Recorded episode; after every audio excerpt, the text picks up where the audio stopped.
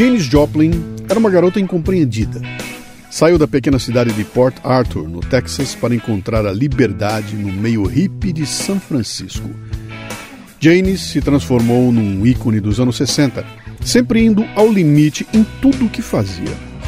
Janis representou a rebeldia, a intensidade e a entrega daquele tipo de gente que não cabe numa vida só.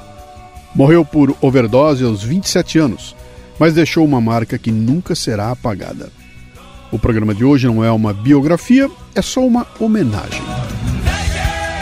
Bom dia, boa tarde, boa noite. Você está no Café Brasil e eu sou Luciano Pires. Posso entrar? Olha, já vai começar o programa. Não, não quero ser um bocodó.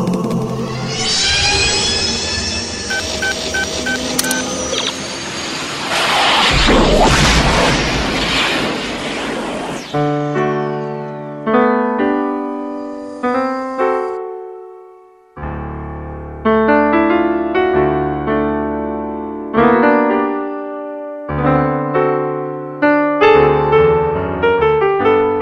ano é 2002. Eu estava em Nova York e, num sábado em Manhattan, descubro um show em Greenwich Village, Love Janis. Duas garotas interpretam Janis Joplin, a cantora e compositora norte-americana que morreu de overdose em 1970. Uma garota canta as músicas, a outra recita textos tirados das cartas que Janis escrevia para sua família e de entrevistas ao longo da carreira. O teatro Parece mais um barzinho. A gente senta quase em cima dos atores. Uma banda igual a de Janis. E eu ali, na expectativa, sozinho. Começa a peça, que mais parece um show. A banda lança os acordes, a garota entra com a vestimenta característica de Janis e detona Piece of My Heart.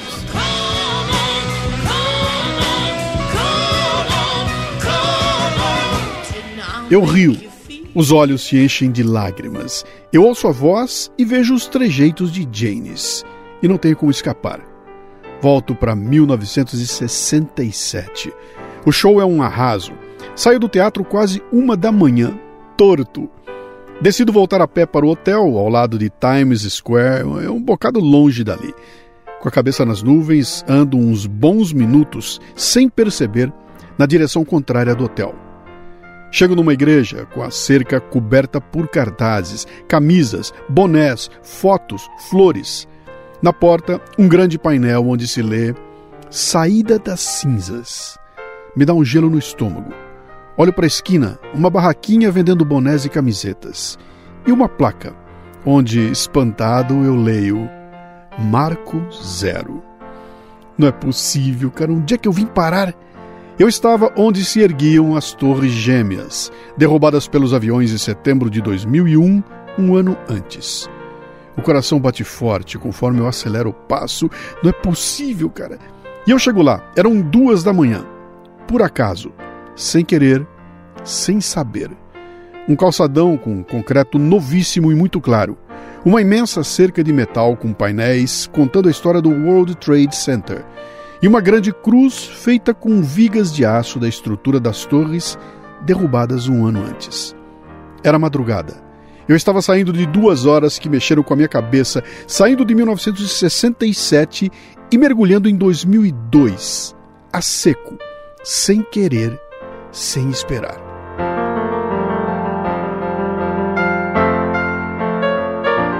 O que fazer olhar, rezar, buscar alguma explicação para aquele erro de orientação que, com a cabeça em 1967, em vez de me levar pro hotel, me jogou de volta no século 21. Várias pessoas vagavam pela calçada, como se não tivesse um objetivo claro. Talvez estivessem ali como eu, sem querer.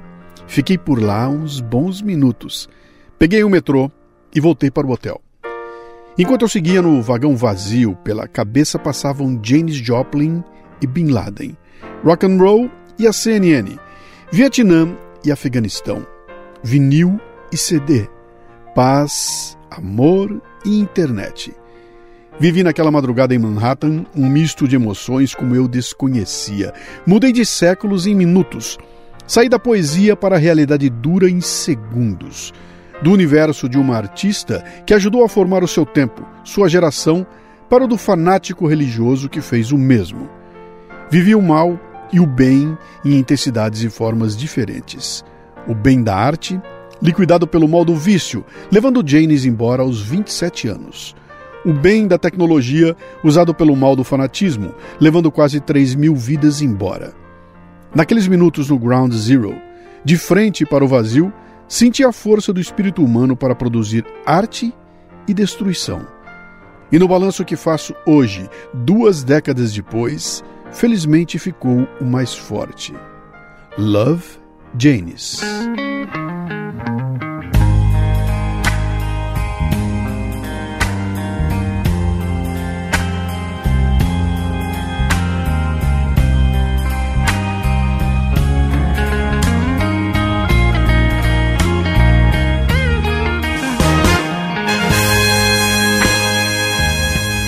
Janis Joplin nasceu em 1943 na cidade petrolífera do Texas, Port Arthur.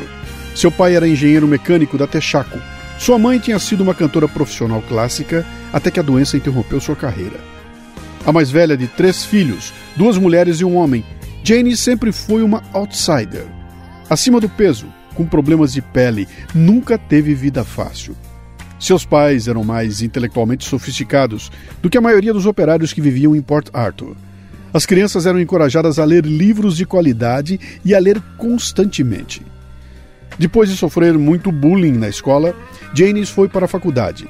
Saiu da faculdade, foi para Venice Beach, na Califórnia, depois para Houston, onde cantou em clubes folclóricos e trabalhou como garçonete em uma pista de boliche. Em 1962, se mudou para Austin e se matriculou num programa de belas artes da Universidade do Texas, cantando em clubes folclóricos à noite.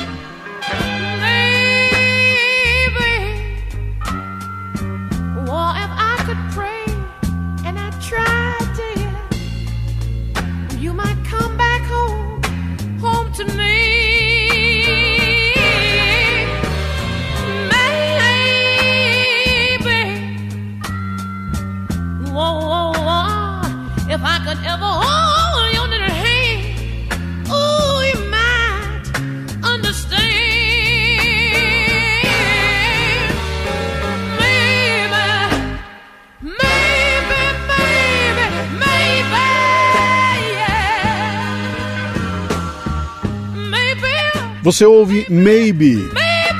A versão que Janis gravou de um sucesso de 1957 do grupo feminino Chantels.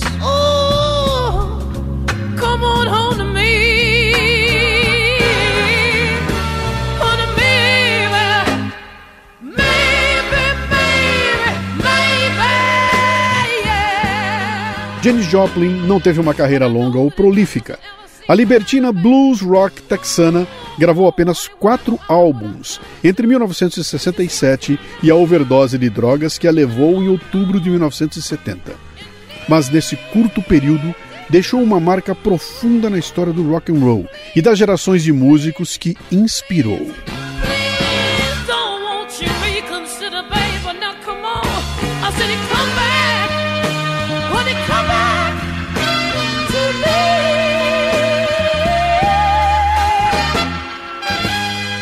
Os fãs amam Janis por seus vocais ásperos, enérgicos, sujos, encharcados de uísque e drogas. Quando jovem, Janis tinha uma voz soprano tradicional e bonita que herdou de sua mãe, e como grande parte dos fenômenos vocais do blues, rock e rhythm and blues, cantou no coro da igreja. E começou a andar com um grupo de meninos locais e a ouvir artistas de folk e blues como Bessie Smith.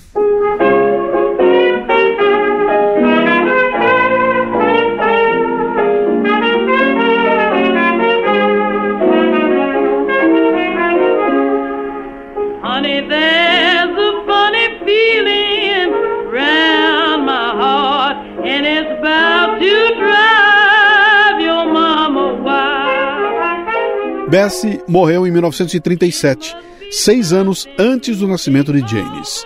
As duas nunca se conheceram, mas Janis dizia às pessoas que era a reencarnação de Bessie Smith. Outra influência foi o cantor Lee Belly.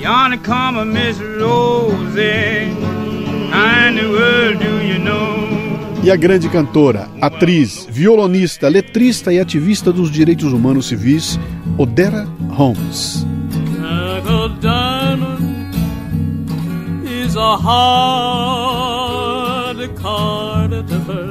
Uma noite, em uma festa, Janis imitou Odera e descobriu uma voz poderosa que até então não sabia que tinha. Durante sua breve passagem pela Universidade do Texas, em 1962, Joplin fez sua primeira gravação. Foi em fita, na casa de um colega estudante, apresentando a música original What Good Can Drinking Do? Ouça Janis Joplin aos 19 anos. Uh, this is a song called What Good Can Drinking Do that I wrote one night after drinking myself into a stupor.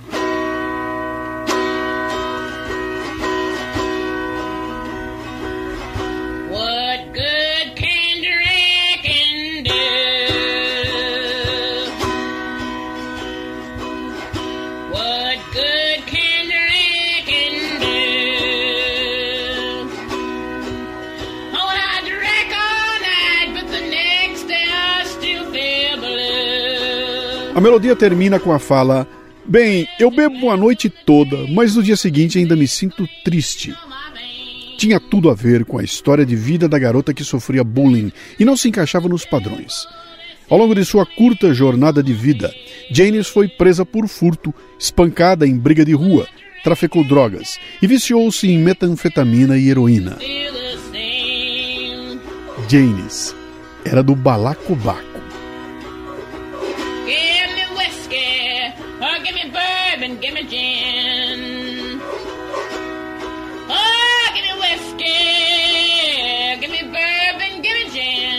Jane só queria ser uma beatnik, termo criado a partir de geração beat, imortalizado pelo escritor Jack Kerouac para caracterizar a juventude clandestina e anticonformista que se reunia em Nova York no final dos anos 40.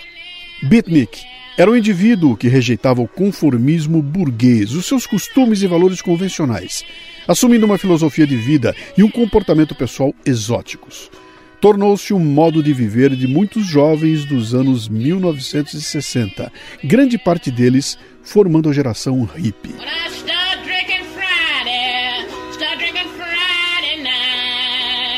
Em maio de 1966, Janis foi convidada a ir para São Francisco e se juntar a uma banda chamada Big Brother e The Holding Company. Isso lhe daria foco pela primeira vez na vida. Janis disse: Conheça todos os pesos pesados, fique chapada, transe, se divirta. Isso é tudo que eu sempre quis. Só que eu sabia que tinha uma boa voz e eu sempre poderia tomar umas cervejas por causa dela. De repente, alguém me jogou nesta banda de rock and roll e eu decidi então e ali que era isso eu nunca quis fazer mais nada. O rock transformou-se em sua expressão e São Francisco foi o primeiro lugar onde ela foi acolhida pelo que era, e não tentaram transformá-la em uma adolescente comportada dos anos 1950. E então veio o Monterey Pop Festival. We like to take time now and drop the tempo one more time. This is a song that I want to dedicate to all the miniskirts. I dig. Oh, she may be weary. Them young girls, they do get weary wearing that same old miniskirt dress. O Monterey Pop Festival em 1967 foi a primeira grande reunião das tribos hippies e o prelúdio do Verão do Amor. O festival introduziu três talentos excepcionais para o grande público americano: Janis Joplin, Jimi Hendrix e Otis Redding. Foi naquele festival que Hendrix incendiou de verdade a sua guitarra é Otis Redding, no Monterey Pop Festival, que você ouve ao fundo, cantando espetacularmente Try a Little Tenderness, numa apresentação arrasadora que mudou sua carreira.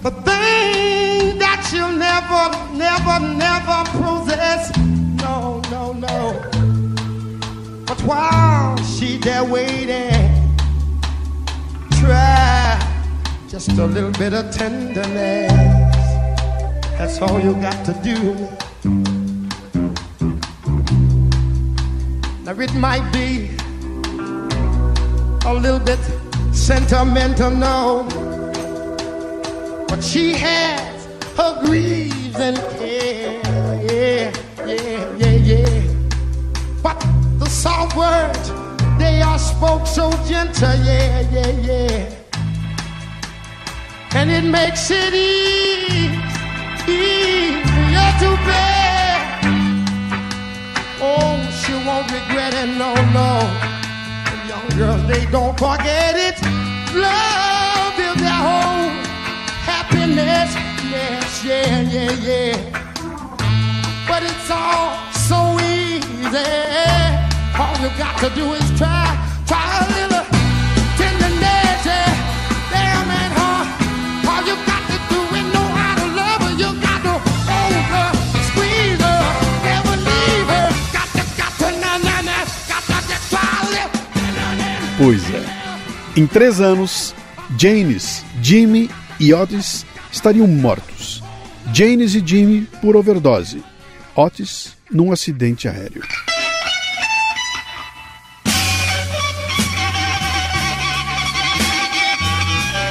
Assistir Janis Joplin no palco do Monterey, uma garota de 24 anos, num cintilante terninho boca de sino e saltinho alto, com cabelo esvoaçante e semblante devastado, enlouquecendo o técnico de som que operava o microfone, é testemunhar o nascimento de uma superestrela.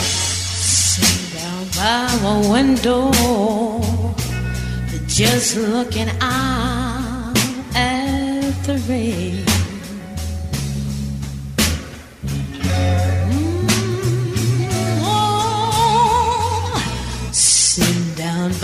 My window, just looking out at the rain. Depois que Janis e a Big Brother e The Holding Company fizeram uma apresentação fenomenal no sábado, os organizadores do festival os incentivaram a voltar no domingo e fazer sua mágica para o documentário do festival. As imagens são fantásticas e o link está no roteiro deste episódio, no portalcafebrasil.com.br.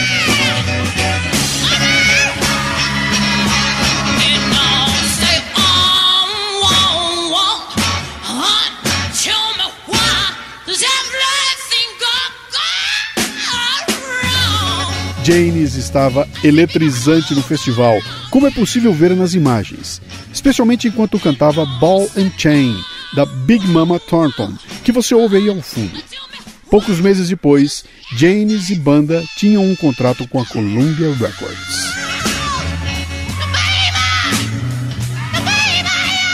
Nas imagens é possível ver Mama Cass, a vocalista do Mamas and the Papas, que já era um supergrupo, fascinada diante da performance espetacular de Janis, a ponto de exclamar: Uau! Cara, eu fico arrepiado cada vez que eu assisto esse vídeo. Em 1968, Janis e a banda se apresentaram num programa de televisão chamado Hollywood Palace, onde fizeram talvez a interpretação definitiva do clássico Summertime, que George Gershwin compôs em 1935 para a ópera Porgy and Bess. Ouça e lembre-se, é uma apresentação ao vivo, sem nenhum truque. Okay, kids, here they are, the hottest group in the country. Big Brother and the Holding Company with Janis Joplin.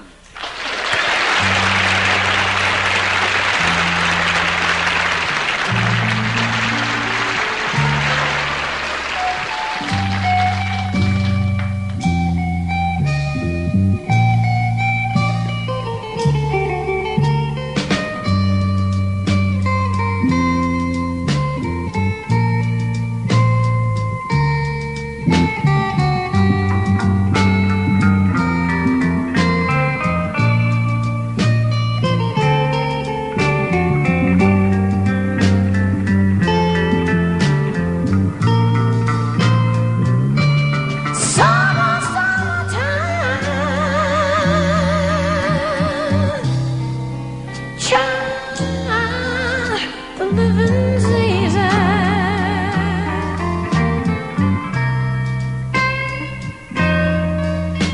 are, fish are jumping now. Ah, ah. the cotton on, cotton's high.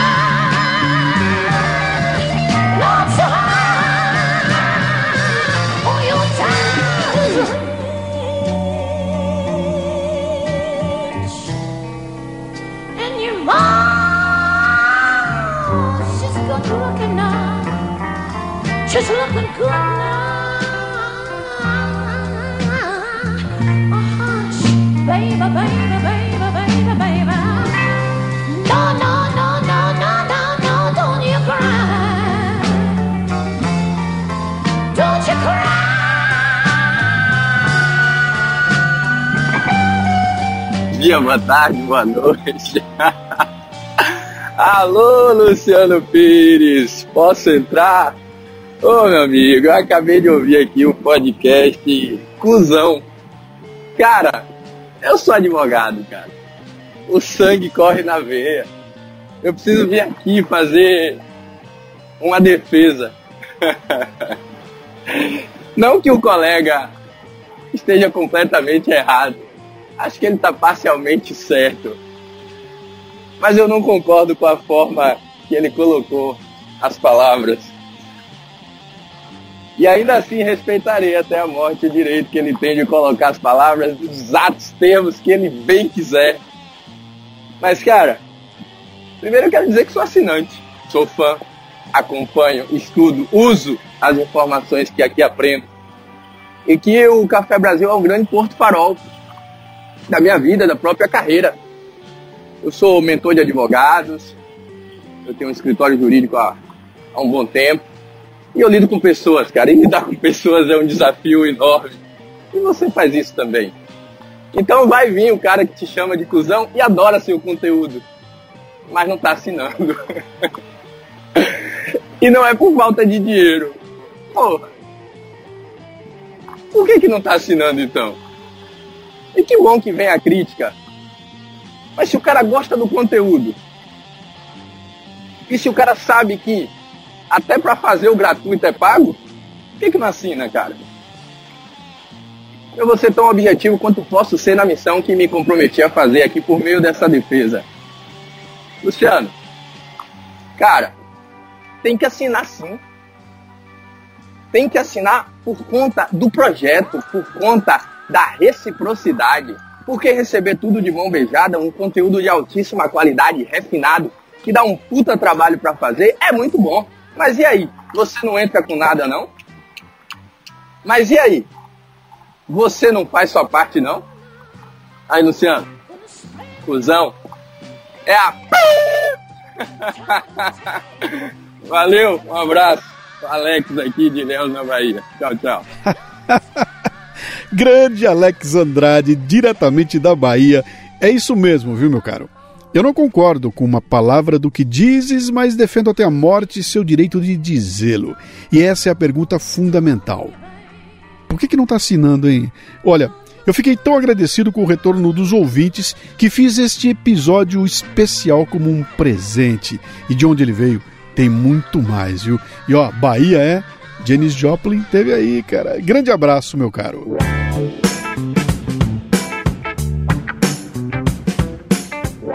Você já sabe que a Perfeito patrocina o Café Brasil fazendo sorvetes, não é? No site perfeito.com.br. Lembre-se, Perfeito tem dois T's. A gente enlouquece. Tem o picolé brigadeiro. Em cada palito você encontra um delicioso sorvete de brigadeiro com cobertura especial de chocolate ao leite, finalizados com chuva de chocolate granulado. Experimente, cara. Só Perfeito tem. Tá se aguentando aí, é? Lala, diz aí, como é que é, hein? Ah, com sorvete tudo é perfeito, né?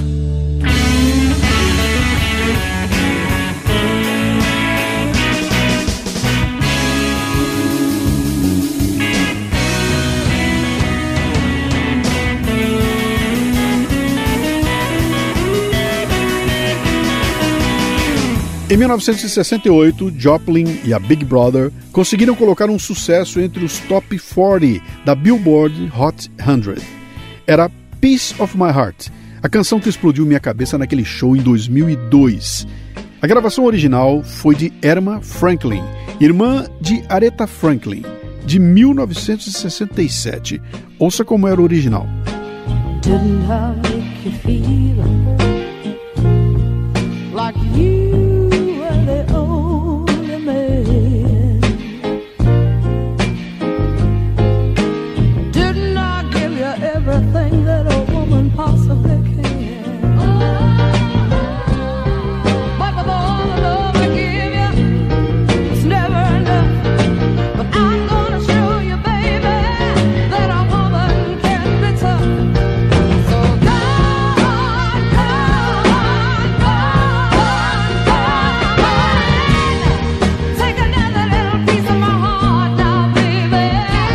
Maravilhosa, não é? Então vamos ouvir aqui o que, que a Janis e a Big Brother fizeram. Four. Okay.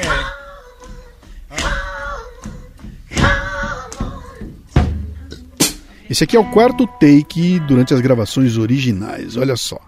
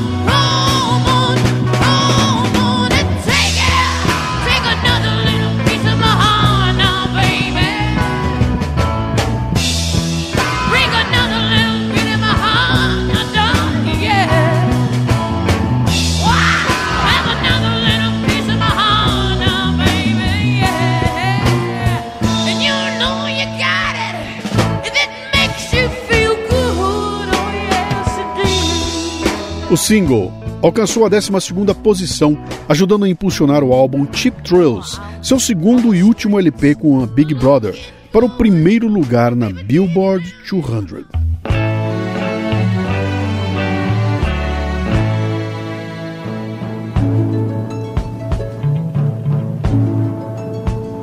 There's a light, a certain kind of light that never shone on me. I want my life to be live with you, live with you. There's a way. Everybody said to do each and every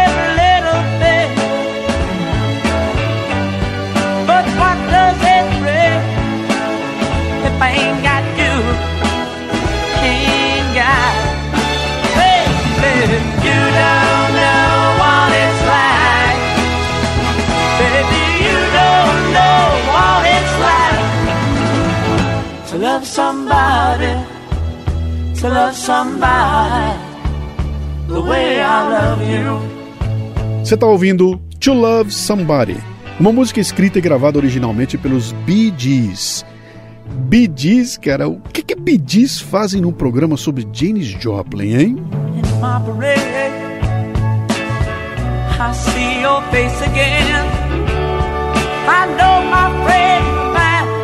Por insistência dos executivos das gravadoras, Janis deixou a Big Brother no final de 1968. Influenciada por os gigantes do soul como Otis Redding, ela queria seguir em direção mais rhythm and blues, decidindo adicionar uma sessão de sopros à sua nova banda recém-formada, a The Cosmic Blues Band. Em agosto de 1969, ela subiu com sua nova banda no palco de Woodstock, onde mostrou como injetou alma na canção dos Bee Gees. Sim, cara, alma, soul music na veia, em Woodstock. There's a light, some kind of light, never ever it never shone on me, no, no. Babe, and I want, and I want my whole life to be live with you, babe. So I want, oh, wants to be living, loving you. There's a way. Ooh, everybody say you can do anything. You can do every little thing. What what good? What good? Honey, what else earthly good can I ever bring? Cause I ain't gonna you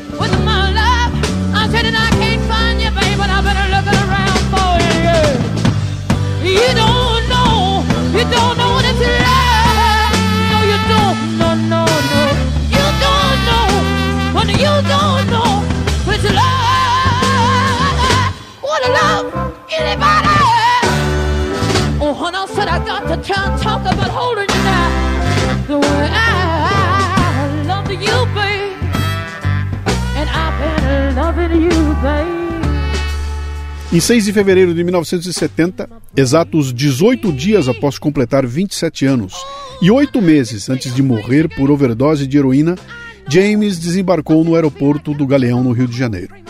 Era sexta-feira de carnaval. Veio a passeio e sua passagem por aqui foi meteórica e intensa, com apresentações improvisadas em botecos e até em um puteiro baiano, cara. Aliás, a história é ótima.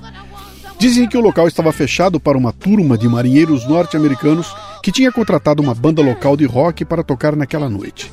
Depois de alguns copos de cachaça, em um intervalo da banda, Janis pegou o microfone e cantou Summertime a capela, botando abaixo o puteiro, cara. Quando a banda retornou, ela emendou mais duas canções, para delírio geral. Imagina a sorte de quem estava lá. A passagem de Janis pelo Brasil também teve brigas, confusões, bebedeiras e sexo. Janis fez muitas amizades. Diz a lenda que ela teve até um caso com o roqueiro brasileiro Serguei. Eu não sei se foi verdade, cara. Mas o que eu sei é que foi no Rio de Janeiro que ela conheceu seu grande amor. O nome dele é David Niehaus, um professor norte-americano que largara tudo para ser mochileiro pelo mundo. Ele tinha viajado para passar o carnaval no Brasil e não tinha ideia de quem era Janis quando se conheceram em 1970 na praia de Ipanema. David lembra seu relacionamento com Janis como libertador, selvagem, mas delicado, no qual ele testemunhou os momentos mais vulneráveis e ternos dela. David voltou com Janis para os Estados Unidos, onde continuaram juntos por mais algum tempo. Mesmo que o casal tenha se separado quando Janis intensificou o uso da heroína e do álcool, David ainda se lembra dela no seu melhor. A garota despreocupada que o inspirou a ser quem ele queria ser. Depois de um período de desintoxicação, Janis escreveu para David, dizendo que estava bem, que gostaria de reencontrá-lo. Mas não deu tempo. No roteiro deste programa eu coloco alguns links para essas histórias.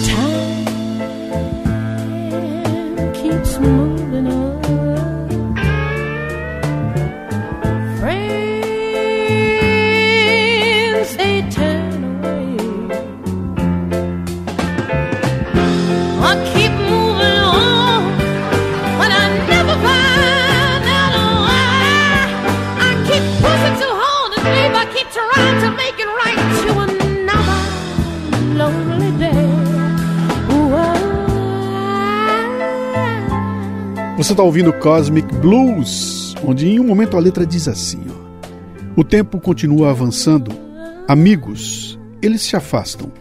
Eu continuo seguindo em frente, mas eu nunca descobri o porquê. Eu continuo pressionando tanto o meu sonho, eu continuo tentando fazer a coisa certa. Em mais um dia solitário.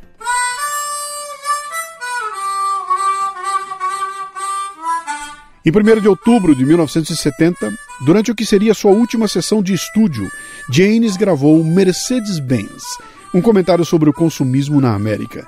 Seria uma de suas músicas características. I like to do a song of great social and political import. It goes like this. Oh Lord, won't you buy me a Mercedes Benz? My friends all drive Porsches. I must make amends. Worked hard all my lifetime, no help from my friends. So, oh Lord, won't you buy me a Mercedes Benz? Oh Lord, won't you buy me a color TV? Dialing for dollars is trying to find me. I wait for delivery each day until three. So, oh Lord, won't you buy me a color TV? Oh Lord, won't you buy me a night on the town? I'm counting on you, Lord. Please don't let me down. Prove that you love me and buy the next round. Oh Lord, won't you buy me a night on the town? Everybody, oh Lord, won't you buy me a Mercedes Benz? My friends all drive Porsches. I must make amends. Worked hard all my lifetime, no help from my friends. So, oh Lord, won't you buy me a Mercedes Benz? That's it. Em 18 de setembro de 1970, Jimi Hendrix morreu. Janis disse aos amigos: Pô, ele me superou nessa. Duas semanas depois, em 3 de outubro, após uma sessão de gravação nos estúdios Sunset Sound, em Los Angeles, Joplin retornou ao motel Landmark, onde estava hospedada. No dia seguinte, foi encontrada morta em seu quarto por overdose de heroína.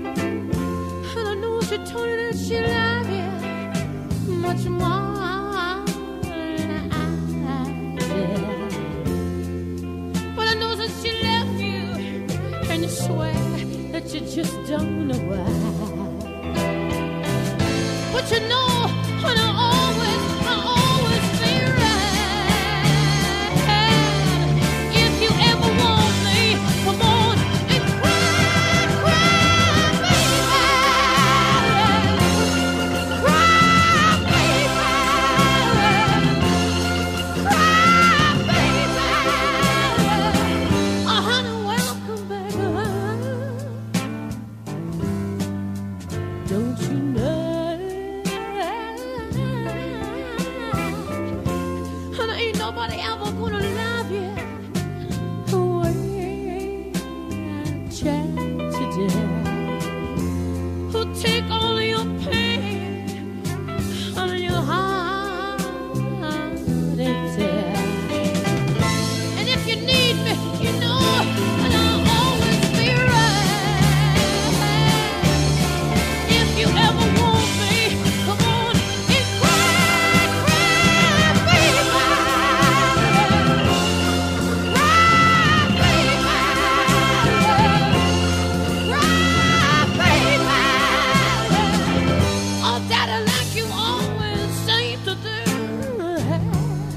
Essa é Cry Baby, outro petardo, que num trecho da letra diz assim, ó: E quando você anda pelo mundo, baby, você disse que tentaria ver o fim da estrada.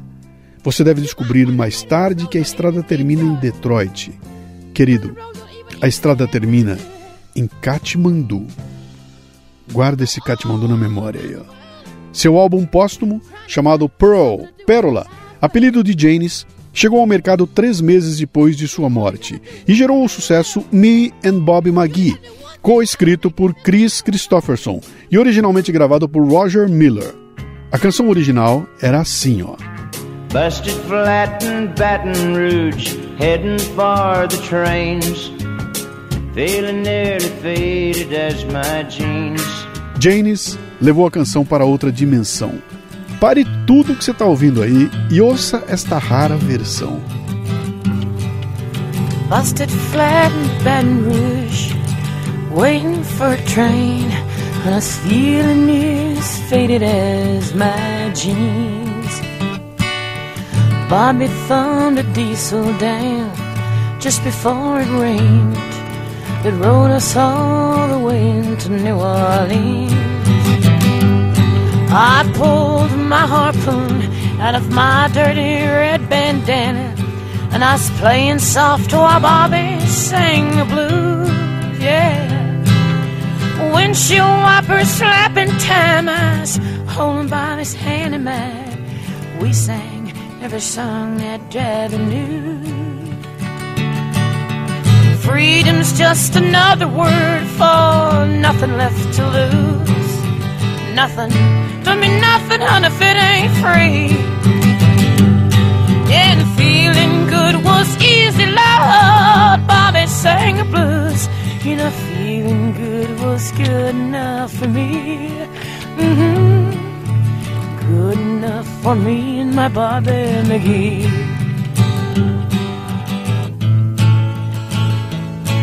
From the Kentucky coal mines to the California sun, Bobby shared the secrets of my soul.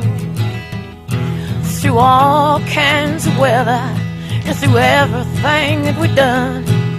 Said Bobby, baby, he kept me from the cold. One day up near Selena snowed, I let him slip away. But he was looking for that home, and I hope he finds it. But I trade my tomorrows for one single yesterday to be holding Bobby's body next to mine. Freedom's just another word for nothing left to lose. Nothing. That's all that Bobby left me. Yeah. Feeling good was easy, Lord. Bobby sang the blues. I said, feeling good was good enough for me. Hmm It's good enough for me and my Bobby McGee. A versão cover de Joplin, que não é essa aí que você está ouvindo não, alcançou o primeiro lugar na Billboard Hot 100 em 20 de março de 1971, dando a Janis, postumamente, seu primeiro e único single no topo das paradas.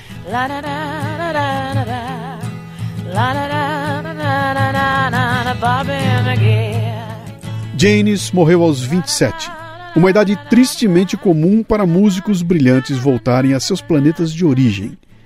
Menos de um mês antes da overdose de Janis, Jimi Hendrix foi asfixiado sob a influência de barbitúricos. Em julho de 1971, Jim Morrison sucumbiu a uma insuficiência cardíaca, possivelmente como resultado do uso de drogas. Outros que entraram para o Clube dos 27 incluem Brian Jones, dos Stones, Kurt Cobain e Amy Winehouse. Todos estão, junto com Noel Rosa, no Café Brasil 424, aos 27.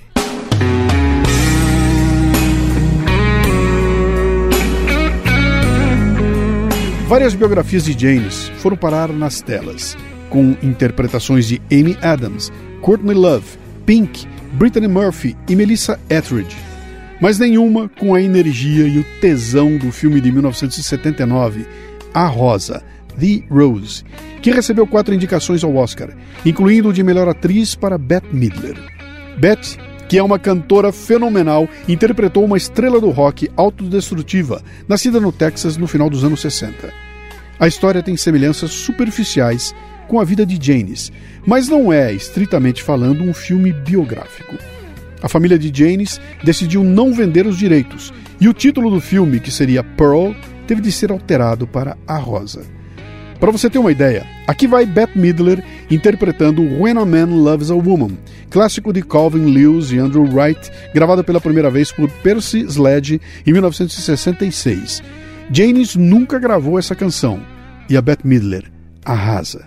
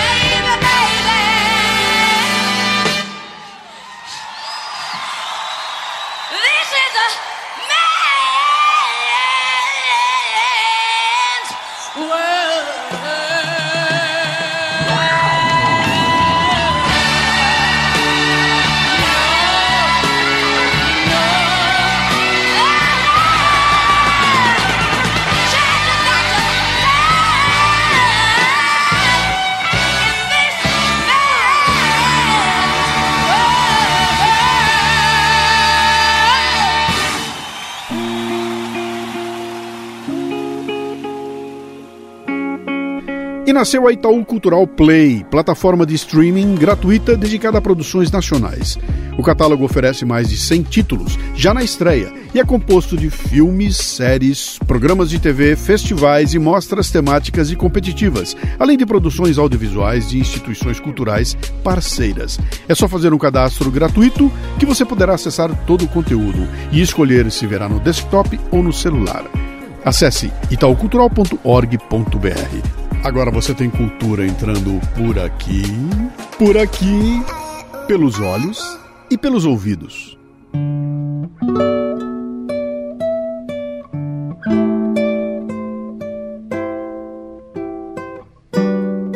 No final de sua curta vida, Jane se descreveria como uma simples garota acima do peso.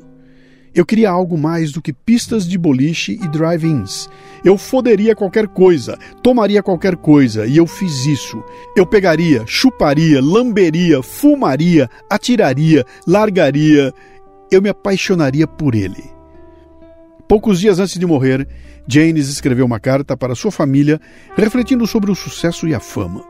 E ela disse: Depois de chegar a um certo nível de talento, e poucos têm esse talento, o fator decisivo é a ambição, ou, como eu vejo, o quanto você realmente precisa ser amado, precisa se orgulhar de si mesmo. Acho que é isso é que é ambição. Não é tudo uma busca depravada por posição e dinheiro. Talvez seja por amor. Muito amor.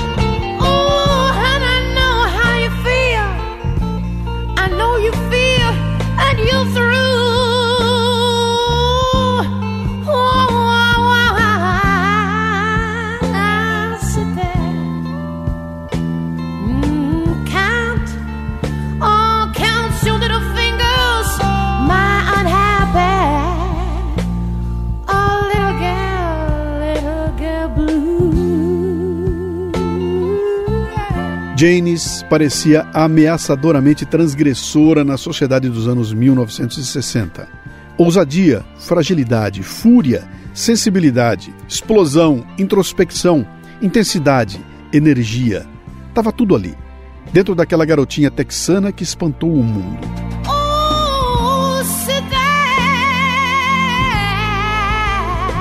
Nunca foi preciso entender o que ela estava cantando para sentir o que ela cantava.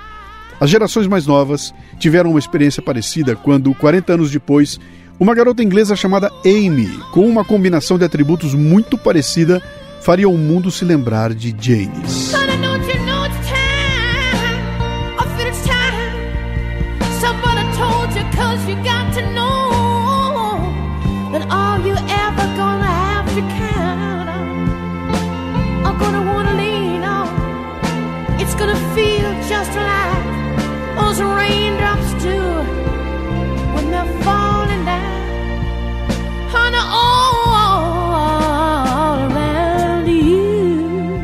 Você está ouvindo Janis Joplin em Little Girl Blue, de Rogers e Hart, composta para o musical Jumbo, da Broadway de 1935. É a mesma melodia que você ouviu antes com Chet Baker. A letra diz assim, ó. E eu sei como você se sente. Eu sei que você não tem razão para continuar. Ah, minha infeliz, minha desafortunada, minha pequena garotinha triste. Pois é. Eu tenho certeza que foi isso que Janis disse a Amy quando a recebeu lá, do outro lado.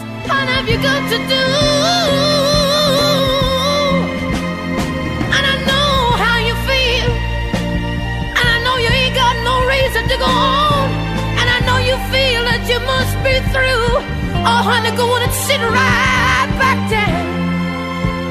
I want you to count.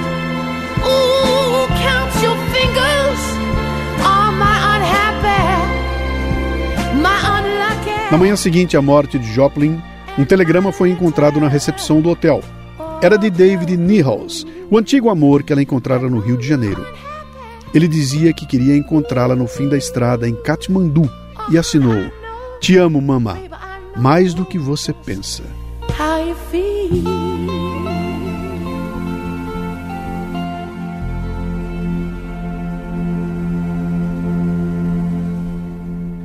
Cara, e se o telegrama tivesse chegado antes da overdose, hein? E se ela tivesse respondido a ele, tô indo?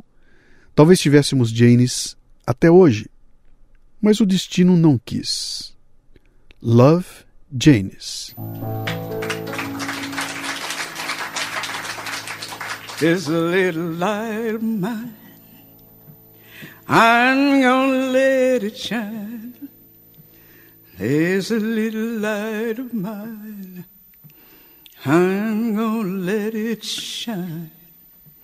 There's a little light of mine, I'm gonna let it shine, let it shine, let it shine, let it shine. Yes, uh, a little light of mine, I'm gonna let it shine, shine. Uh, This little light of mine, I'm gonna let it shine.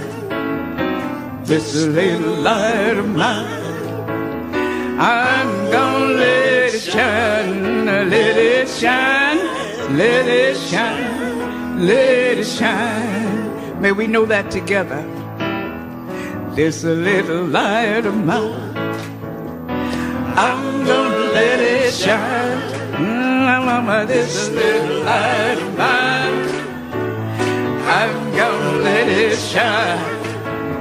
Uh, This little light of mine.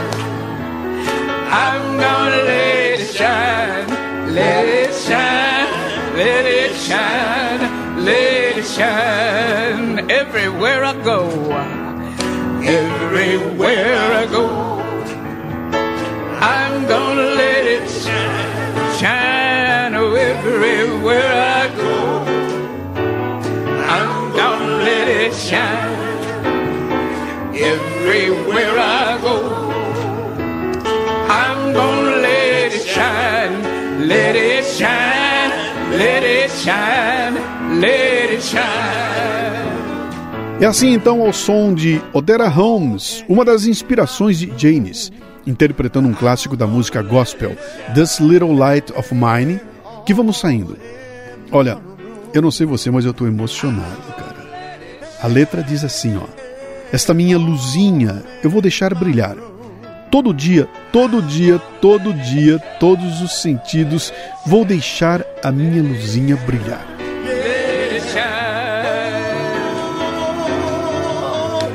Pudera começa a canção com uma citação da autora Marianne Williamson em Um Retorno ao Amor, reflexões sobre os princípios. Ela diz assim, ó: Nosso medo mais profundo não é sermos inadequados. Nosso medo mais profundo é que sejamos poderosos além da medida. É a nossa luz, não a nossa escuridão, o que mais nos assusta.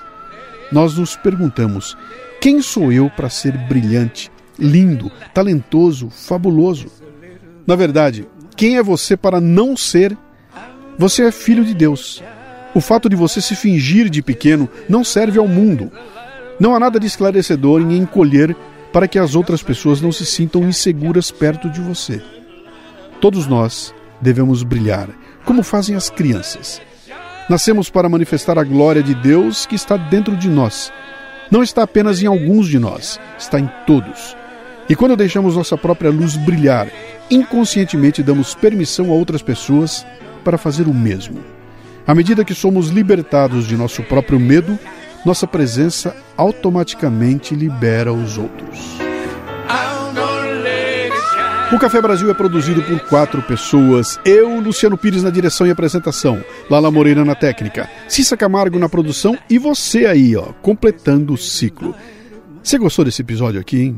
Ele agregou valor à sua vida? Então acesse mundocafebrasil.com e assine o Café Brasil Prêmio.